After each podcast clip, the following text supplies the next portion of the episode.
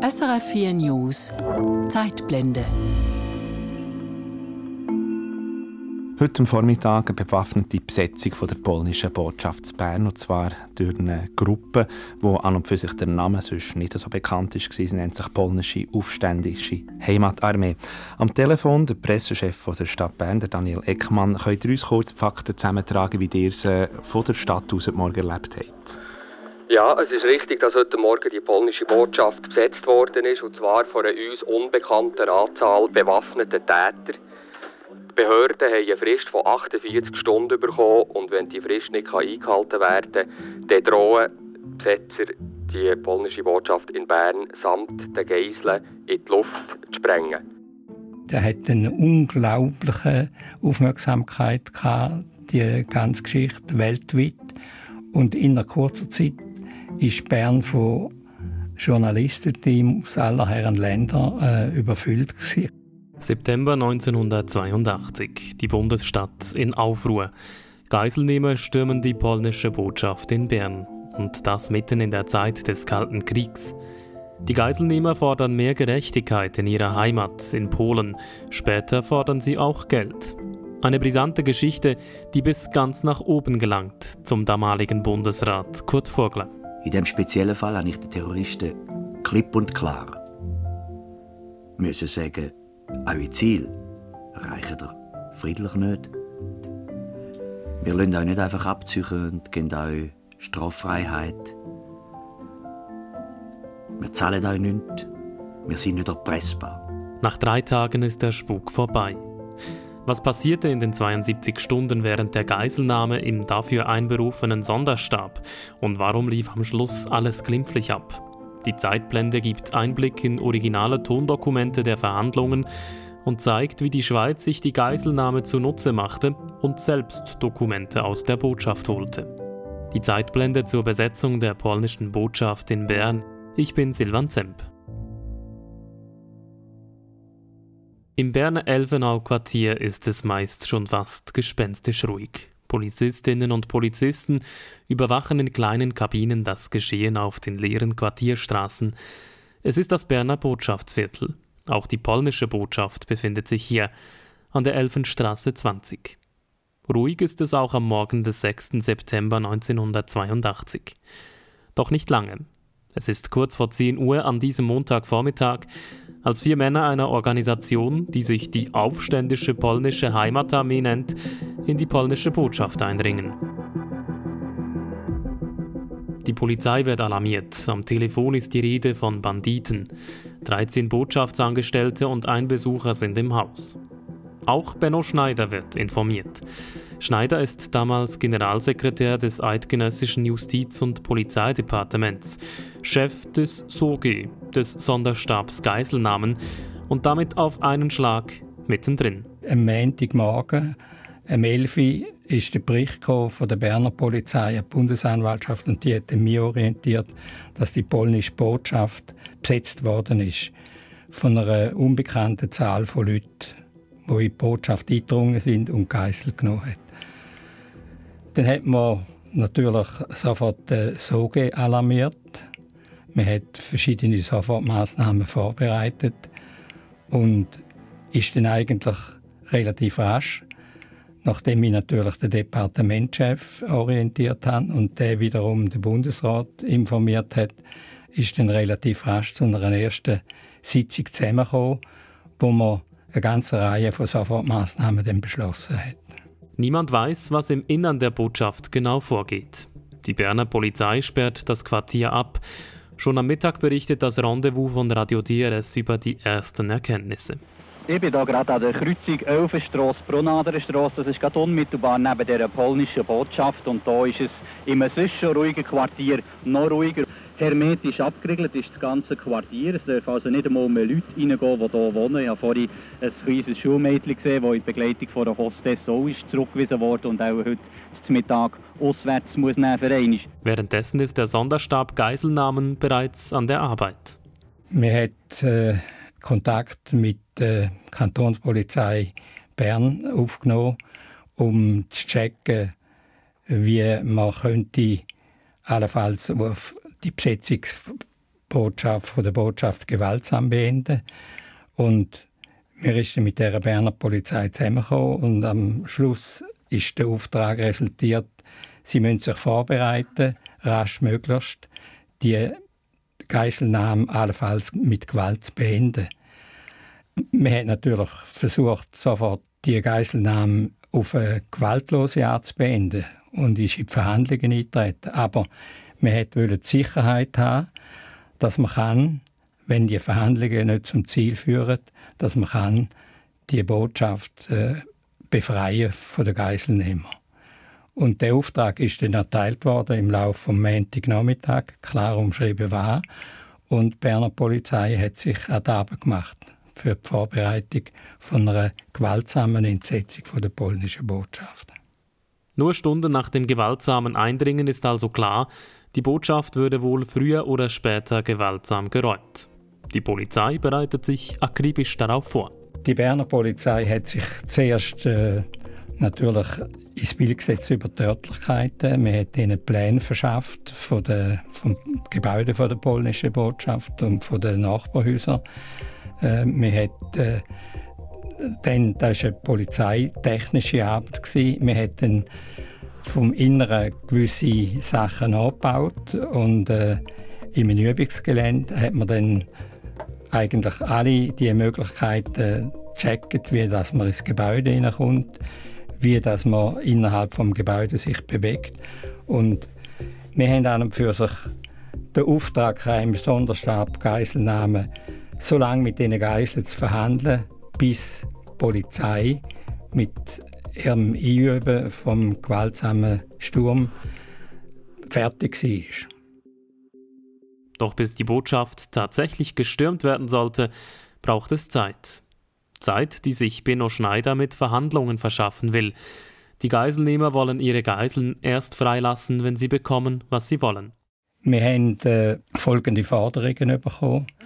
Die Aufhebung vom Kriegszustand in Polen, dann haben sie verlangt die Freilassung von allen politischen Gefangenen, die Auflösung von allen Gefangenenlagern und das Ende der Repression gegen das polnische Volk. Die Geiselnehmer fordern also, dass sich die Schweiz aktiv für die Demokratiebewegung in Polen einsetzt, die durch die Einsetzung des Kriegsrechts beschnitten wurde. In Polen brodelt es Anfang der 80er Jahre.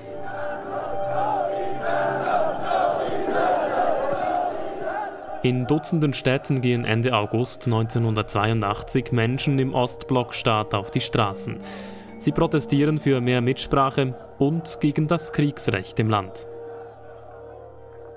Das Kriegsrecht war ähm, der Höhepunkt eines langjährigen Konfliktes, eines Konfliktes zwischen dem kommunistischen Regime in Polen auf der einen Seite und einer gesellschaftlichen Opposition, die vor allem seit den 70er Jahren immer stärker wurde. Das ist Historiker Peter Kolmer von der Universität Zürich. Er befasst sich schwerpunktmäßig mit osteuropäischer Geschichte. Man konnte beobachten, dass im Lauf der Jahrzehnte dieses Ostblocksystem vor allem auch durch Zwang und Repression zusammengehalten wurde.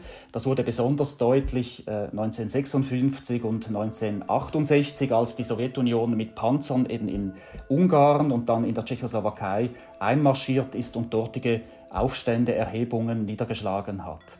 Im Zusammenhang eben mit diesen Aufständen ist dann schon früh äh, in diesen Ländern Osteuropas so etwas wie eine Gegenöffentlichkeit entstanden, eine Protestbewegung, vor allem in Milieus äh, der Intellektuellen, von Künstlerinnen und Künstlern oder auch der Wissenschaft. Es sind ähm, dann vor allem seit den 70er Jahren frühe äh, Bürgerrechtsbewegungen auch entstanden. Und dazu kamen die vielen Proteste und Streiks, auch die stattfanden gegen die schlechten Arbeitsbedingungen, gegen Versorgungsengpässe, gegen die Mangelwirtschaft. Trägerinnen und Träger dieser Streiks sind vor allem die Arbeiterinnen und Arbeiter. Vor diesem Hintergrund habe sich schließlich eine Art ständiger Konflikt herausgebildet zwischen dem Regime und der Gesellschaft, sagt Peter Kolmer. Der Beginn der 1980er Jahre, also die Zeit, die uns hier besonders interessiert, die ist eben besonders ähm, interessant, weil hier einerseits eine neue Eskalationsstufe in diesem äh, Konflikt erreicht wurde und weil man auch jetzt so wie ein bisschen den Eindruck erhalten konnte, dass die Lage kippen könnte zugunsten der kritischen oppositionellen Kräfte. Die Regierung gesteht der Opposition verschiedene Rechte zu. Die freie Gewerkschaft Solidarność wird gegründet, doch das Regime hat Angst. Und auch weiter im Osten sieht man die Ereignisse in Polen kritisch. Es gab auch dann Unmutsbekundungen seitens der Sowjetunion und der Regierungen der anderen äh, sozialistischen Bruderstaaten. Der Druck auf die polnische Regierung wächst und sie sieht sich gezwungen zu handeln, auch mit Gewalt. Man kann 1981 dann beobachten, wie eigentlich sukzessive das Militär immer mehr die Macht übernommen hat im Staat. Eine Schlüsselfigur oder die zentrale Schlüsselfigur war äh, General Wojciech Jaruzelski, der zunächst Ministerpräsident wurde im Frühling und dann später auch noch Parteichef. Und der große Paukenschlag, der ereignete sich dann eben ähm, am 13. Dezember 1981, als Jaroselski vor die Fernsehkameras trat und in einem legendären Auftritt der Bevölkerung verkündete, dass nun das Kriegsrecht über das ganze Land ähm, verhängt werde. Nun gilt in Polen also Kriegsrecht. Ja, und das war für, für die Zeitgenossen damals ein, ein traumatischer Moment. Die Parteiführung hat sich offenbar vorgestellt, dass sie äh, gewissermaßen putschartig, aber doch mit einem überschaubaren Aufwand dies, das System wieder zur alten Ordnung zurückzwingen kann, die Bevölkerung zur alten Ordnung zurückzwingen kann. Es gibt auch eine These, dass Jaruzelski das gemacht hat, weil er ein militärisches Eingreifen der Sowjetunion, wie es eben in Prag und Budapest schon da gewesen war, verhindern wollte. Was man auf jeden Fall feststellen kann, ist, dass die Ziele dieses Militärputsches äh, nur sehr unvollständig erreicht wurden. Es gelang zwar natürlich im ersten Moment Ruhe herzustellen, man konnte die Führungsriege der oppositionellen Kräfte unter diesem Kriegsrecht verhaften, aber im Untergrund brodelte es natürlich. Es gelang in keiner Art und Weise eben wieder zu den alten Zuständen zurückzukehren. Auch das, das bisschen Vertrauen, das seitens der Gesellschaft noch vorhanden war für das Regime, das war definitiv verspielt. Es brodelt also in Polen. Und die Geiselnehmer in Bern wollen den Widerstand unterstützen, so scheint es zumindest auf den ersten Blick. Die erste Kontaktaufnahme mit den Geiselnehmern erfolgt durch Benno Schneider, den Generalsekretär unter Bundesrat Kurt Vogler. Die Geiselnehmer, das sind vier Leute gewesen. An der Spitze ist ein Mann der sich Oberst Wisotzki genannt hat. Ich habe dann da nachher noch recherchiert. Der Wisotzki war ein polnischer Freiheitsheld. In Wahrheit hat es sich um den Florian Kruszik gehandelt. Und von dem haben wir eigentlich erst im Lauf der Verhandlungen dann mehr Informationen bekommen, und zwar über einen ausländischen Nachrichtendienst. Die haben herausfinden, wer da ist und haben uns dann gewisse Informationen können geben über einen die Geiselnehmer stellen ein Ultimatum. Das ist den originalen Tonbandaufnahmen im Bundesarchiv zu entnehmen. Die Sonntagszeitung hat diese vor einigen Jahren digitalisiert. 48 Stunden, wenn unsere äh, äh, Forderung erfüllt werden, werden wir die gesamte Ambassade mit Geisel und mit uns in Luft springen. Wir haben den Sprengsatz schon eingebracht. Wenn die Forderungen nicht erfüllt würden, dann jagten sie die Botschaft in die Luft, kündigt der Kopf der Bande an. Im Sonderstab wird entsprechend früh über eine gewaltsame Stürmung der Botschaft diskutiert. Man hat natürlich versucht, das war ja nur die Ultima Ratio, die gewaltsame Stürmung, aber man hat sofort in Auftrag geben, dass man in der Lage ist, das zu machen. Aber wir haben dann in den Verhandlungen gesucht, die nötige Zeit zu gewinnen. Wir haben aber natürlich auch immer wieder versucht, die Geiselnehmer zum Aufgehen zu bewegen in insgesamt 35 Telefonaten. Zunächst geht es dabei um Lebensmittellieferungen und um die Freilassung der weiblichen Geiseln. Doch nicht nur so bleiben die Behörden in Kontakt mit den Besetzern. Ein polnischer Mittelsmann soll helfen. Kein Unbekannter, Josef Maria Bochensky, ehemaliger Professor an der Universität Fribourg und Dominikanerpater. Den haben wir gewonnen als Verhandlungspartner und der hat auch in die Botschaft kommen. Und der hat uns dann auch mitgebracht, ein bisschen äh, Informationen, wie die Geiselnehmer bewaffnet sind. Er hat gesagt, sie hätten eine Maschinenpistole, eine grosse. Er hat gesagt, äh, sie hätten Gewehr und einen ganzen Sack voll Munition, was ihm gezeigt haben offenbar. Hat sich dann aber herausgestellt im Nachhinein, dass Maschinenpistolen, was man natürlich nicht können wissen und vor allem Professor Bochensky nicht können erkennen, dass da eine Attrappe war. Also wir hätten einen richtig guten Kontakt können aufbauen und irgendwann einmal ist der Kontakt zwischen dem Professor Bochensky und der Geiselnehmer ist schlecht geworden, aus welchen Gründen auch immer, haben wir nicht können nachvollziehen. Auf alle Fälle hat dann ich die Verhandlungen übernommen und da ist dann immer nur telefonisch gegangen. Mhm. Die Verhandlungen sind vorbereitet worden im kleinen Kreis jeweils mit Unterstützung von einem Polizeipsychologen. Und so hat man eigentlich versucht, Geiselnehmer in Ruhe zu behalten. Man hat ihnen gewisse Hoffnungen gegeben, dass man könnte auf die Forderungen mindestens teilweise eingehen könnte. Man hat äh, aber immer klar gesagt, unsere Gegenforderung war, er tönt alle Geiseln freilassen, er räumt die Botschaft und er unterzeugt auch der schweizerischen Gerichtsbarkeit. Benno Schneider, in der Rolle der Leitung des Sonderstabs Geiselnahmen, gibt die Verhandlungen ab. Ein Mitarbeiter namens Roland übernimmt. Ja, hallo? Ja? Herr Oberst? Ja? Herr Oberst Wisotzki? Ja, am Apparat? Hier ist Roland. Ja, guten Abend. Ich habe schon gehört, Sie werden mit mir in Kontakt sein. Guten Abend. Ja? ja Sie wissen ja, Herr Schneider musste sich zurückziehen und er hat Ihnen angekündigt, dass ja. jemand anders mit Ihnen Kontakt aufnehmen würde. Ja, das klappt, Herr, äh, Herr äh, Roland. Wir haben, das wissen Sie auch, ja. gemeinsame Probleme. Ja. Und ich möchte diese Probleme mit Ihnen lösen. Ja, bitte.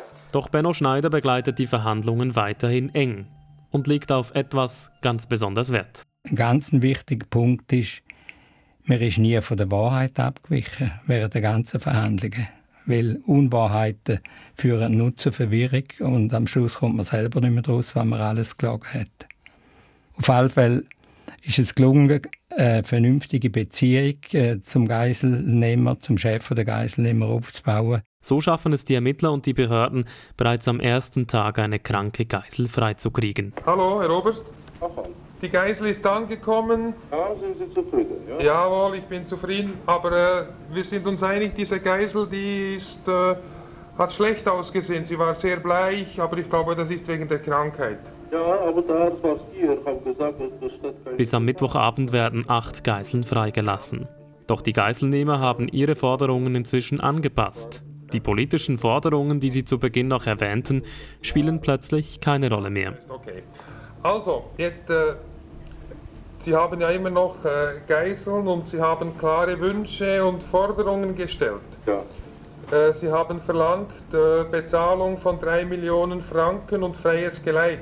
Ja, das stimmt. Ich möchte mich mal äh, mit Ihnen über diese Punkte ein bisschen unterhalten. Ja, bitte. Die Verhandlungen gehen weiter. Und im Verlauf des Dienstagabends wird klar, die Geiselnehmer haben in der Botschaft brisante Akten gefunden. Akten, die für die Schweiz von Interesse sein könnten. Ja, schauen Sie das an, die Akten hier, ja. sehr viel. Ich, äh, inzwischen habe ich angeschaut, gesamte Flugplätze mit Plänen und, und, und, Fotos von, von der Schweiz. Welche Flugplätze denn zum Beispiel? Flugplätze, alle militärischen Flugplätze. Ja, wie heißen diese? Ein Moment, ich hole die Orden, ja? Ja. Die Orden, ein Moment. Ja. Zwei Minuten dauert es, dann ist der Anführer Wisotzki alias Kruschik mit den Ordnern zurück und die enthalten brisante Informationen. Sie zeigen schwarz auf weiß, in der Schweiz wird spioniert, etwa auf Militärflugplätzen. In, in äh, Alp, Alpnach. Alpnach, ja. Flugplatz in Alpnach. Und da haben Sie einen Plan von diesem Flugplatz? Ja, wir haben komplett alles geschrieben. Da, da, das Stationier 18. und 19. 19.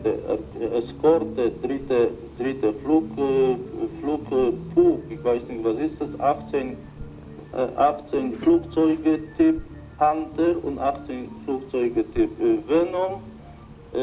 Dann äh, äh, der Start ist 2100 Meter lang. Äh, breit 40 Meter. Damit kommt ein Ziel dazu. Klar, die Geiseln sollen befreit werden, aber nicht nur das. Auch die Akten, in denen es nicht nur ums Schweizer Militär, sondern auch um die NATO geht, diese Akten sollen an die Schweizer Behörden übergehen.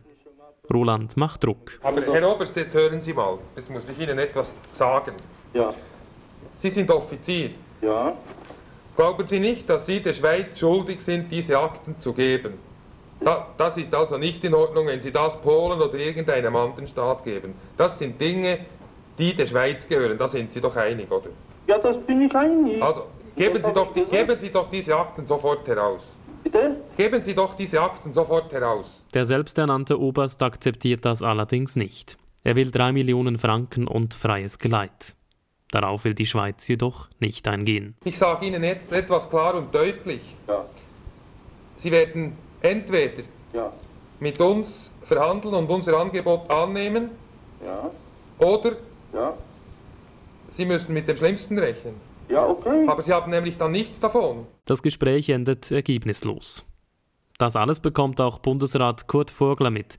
Er steht als politischer Führer des Sonderstabs mit seinem operativen Personal in engem Austausch, erinnert sich Benno Schneider. Wir haben uns während dieser Zeit natürlich praktisch stündlich haben wir uns für einen kurzen Rapport gesehen.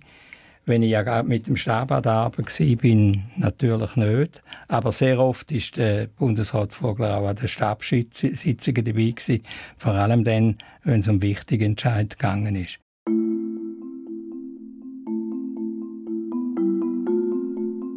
Am Mittwochabend entscheidet der Bundesrat in einer außerordentlichen Sitzung, Justizminister Vogler bekomme freie Hand in Sachen Geiselnahme. Kurz danach entscheidet er, dass die Botschaft baldmöglichst gewaltsam befreit werden soll. Um die Geiselnehmer zu besänftigen und zu zeigen, dass man auf Augenhöhe verhandelt, nimmt er einige Stunden später den Telefonhörer selber in die Hand und ruft in die Botschaft an. Wohlwissend, dass sein Gegenüber weder ein Oberst ist noch Wisotzki heißt. Diese Täuschung hält er aufrecht. Hier spricht Vogler, Justizminister der Schweiz. Ja, guten Abend, Exzellenz. Guten Abend, Herr Oberst. Seit zwei Tagen nehmen wir in der Regierung mit größter Sorge Anteil an dem, was durch Ihre Tat geschehen ist und versuchen, wie Sie aus unseren Berichten entnommen haben, eine friedliche Lösung. Vogler spricht über die politischen Forderungen der Geiselnehmer und zeigt im Telefongespräch sogar etwas Sympathie mit deren Anliegen. Die Welt hat das verstanden. Die noch freie Welt, weil sie so denkt wie Sie. Die unfreie Welt, weil dort Menschen davon erfahren haben und neue Hoffnung schöpfen. Aber das gilt nur so lange, als Sie dieser freien Welt zeigen, dass Sie selbst nicht Unfreiheit setzen wollen.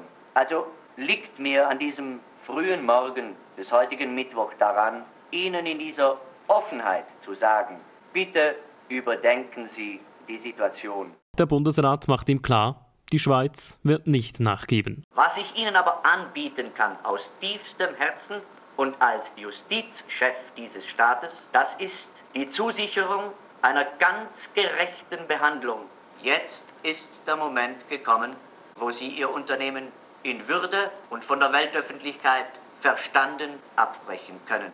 Der selbsternannte Oberst Wisotzki denkt nicht ans Aufgeben. Entweder bis Sterbensgehör oder bis Siegel. Nach einer halben Stunde am Telefon mitten in der Nacht hat Vogler genug. Damit würde ich nun ein letztes Mal sagen, überlegen Sie das in aller Ruhe und dann kann man morgen früh weiterschauen. Okay, danke schön, Exzellenz. Gute Nacht oder guten Tag. Auf Wiederschauen, Herr Oberst. Es ist Donnerstagmorgen. Seit drei Tagen ist die polnische Botschaft besetzt. Und die Operation mit dem Namen Essen läuft an. Der Plan, bei der täglichen Essensübergabe soll es losgehen. In einer Kiste mit den Lebensmitteln versteckt sich eine Blendgranate. Fernseh- und Radiostationen aus aller Welt sind dabei und auch die Aufnahmen aus dem Bundesarchiv zeigen, auch der Sonderstab und der Bundesrat, sie alle hören gebannt zu, wie es mit dem Polizeieinsatz vorangeht. Hoffentlich laufen die Sprenger auf. Ein Polizist in Zivil fährt in einem Bus vor die Botschaft, übergibt den Geiselnehmern die Essenskisten. Nimmt wieder das. Geht wieder zur Botschaft. und gibt seinen Kollegen das Zeichen zur Fernzündung, indem er mit seiner Hand durch seine Haare fährt. Fast läuft die Sache aus dem Ruder, denn der Zünder will nicht. Erst beim zweiten Versuch knackt's. Detonation. Danke, Detonation. Haltet es mich auf dem Laufenden? Ja, ja, bleibt am Apparat. Ja, ich bleibe am Apparat. Stürmen Eingang, Stellung bezogen, links und rechts. Und Sie? Rechts vom Haus. Ja, hallo? Ja, Aktion ist offen, also läuft in Ausbau drin. Später wird vermeldet, die Geiselnehmer seien verhaftet, die Geiseln befreit. Bundesrat Vogler gratuliert nur Minuten später via Telefon. Marco, Salut, Kurt. gratuliere. Du, das ist, ich bin froh. Ganz herrlich. Danke. Das hat sich hervorragend bewährt, die Zusammenarbeit. Gratuliere, gratuliere. Doch nach der Operation Essen ist es nicht fertig. Bereits läuft die nächste Operation an. Es läuft die nächste Phase. Äh, jetzt müssen wir schauen, dass wir die Dokumente, ja, die Architekturphase läuft jetzt. jawohl, die Architekturphase. Ist schon alles vorbereitet? Ja, das läuft. Läuft, sehr gut, prima. Im Originalton zu hören ist Benno Schneider. Er gibt den Auftrag auf Geheiß von Bundesrat Vogler, die Akten zu sichern. Und man hat Akten gefunden, die gezeigt haben, wie intensiv die Warschau-Pakt-Staaten im Verbund die Schweiz ausspioniert haben. Tatsächlich hat man müssen sehr rasch entscheiden und man hat sich entschieden, die Aktion durchzumachen, auch wenn sie mit dem Wiener Abkommen über die diplomatischen Vertretungen nicht in Einklang war. Man hat also damals bewusst eine Überschreitung, eine Verletzung vom internationalen Vertrag, vom völkerrechtlichen Vertrag in Kauf genommen, um schweizerische Interessen zu schützen. Und äh, ich persönlich bin heute noch äh, der Meinung, dass der Entscheid richtig war. Es ist eigentlich eine notwehrähnliche Situation gewesen. Das, was wir da kopiert haben, das ist Resultat von widerrechtlichen Handlungen von einer ausländischen gewesen. Und wir haben eigentlich entsprechende Gegenwehr gemacht. Darum sage ich, es ist eine, Analogie zu einer Notwehrsituation. Und ich würde eigentlich wieder so entscheiden, wenn ich wieder müsste in einer solchen Situation entscheiden.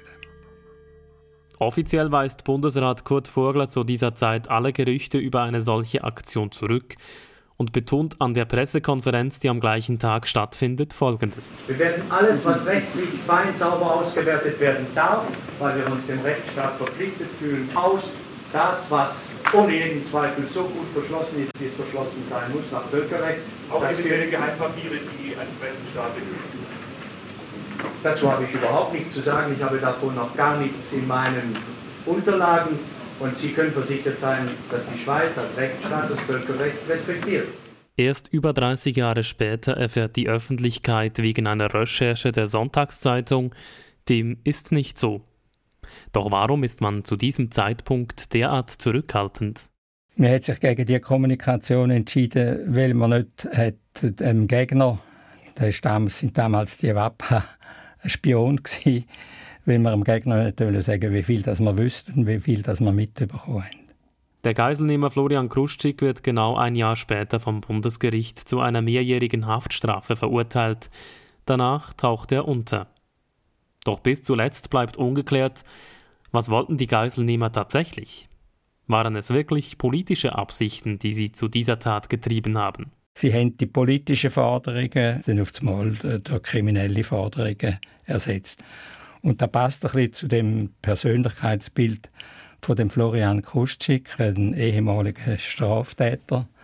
Er ist äh, als Hochstapler bezeichnet worden mit narzisstischen Zügen.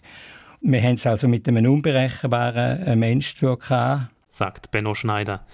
Für Historiker Peter Kolmer ist klar, die Geiselnehmer nutzten die Gunst der Stunde, die gesellschaftlichen Umwälzungen in Polen. Ich denke, dass diese äh, Botschaftsbesetzer sicher versucht haben, ihr Handeln zumindest in diesen Kontext zu stellen. Dazu gehöre auch der Name, den die Geiselnehmer für ihre Gruppe verwendet. Der Begriff Heimatarmee spielt nämlich in der polnischen Erinnerungskultur bis heute eine Schlüsselrolle. Er ähm, ruft etwas in Erinnerung, worauf viele Menschen in Polen bis heute stolz sind. Und zwar ist die Heimatarmee im Zweiten Weltkrieg gemeint. Polen war im Zweiten Weltkrieg ja besetzt. Es hat sich in dieser Zeit ein eigentlicher Untergrundstaat entwickelt, auch im Bereich des bewaffneten Widerstands.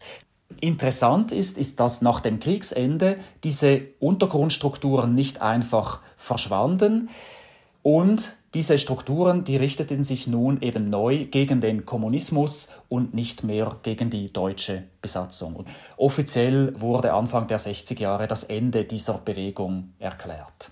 Und ich denke, wenn 1982 in der Zeit des Kriegsrechts jetzt eine Gruppe von Leuten eine polnische Botschaft besetzt und dabei eben die Heimatarmee in ihrem Namen führt, dann ist das zweifellos äh, ein Versuch, sich selbst in eine glorreiche Tradition dieses polnischen Freiheitswillens und Widerstandsgeistes zu stellen.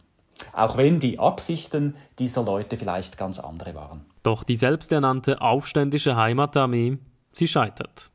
Dank des beherzten Einsatzes der Berner Polizei, der Bundesbehörden und auch dank Benno Schneider der an vorderster Front im Einsatz war und verhandelte.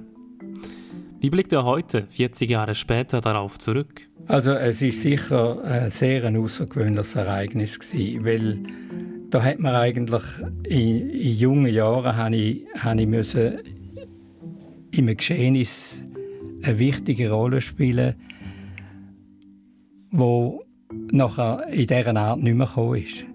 Und es war ein Ernstfall. Man konnte nicht einfach Planspiele machen Man konnte nicht äh, nur um Geld äh, hat man müssen kämpfen, sondern man musste um Leben kämpfen. Wir haben natürlich damals sind wir unter einem Eindruck gestanden. Wir wissen nicht, was die Geiselnehmer noch alles vorhaben. Wir sind geschockt gewesen durch die Geiselnahmen, die es in anderen Ländern gegeben hat. Äh, man hat versucht, das Bestmögliche zu machen und äh, das ist schon eine bleibende Erinnerung. Und eine ähnliche Situation hatte ich eigentlich nachher nicht mehr. Gehabt. Im Berner Botschaftsquartier erinnert heute nur die Vergitterung vor der Botschaft daran, dass hier vor 40 Jahren für drei Tage Ausnahmezustand war. Damals, als hunderte Journalisten den Fokus der Weltöffentlichkeit auf ein Gebäude richteten, die polnische Botschaft in Bern. Das war die Zeitblende. Schön haben Sie zugehört. Am Mikrofon war Silvan Zemp.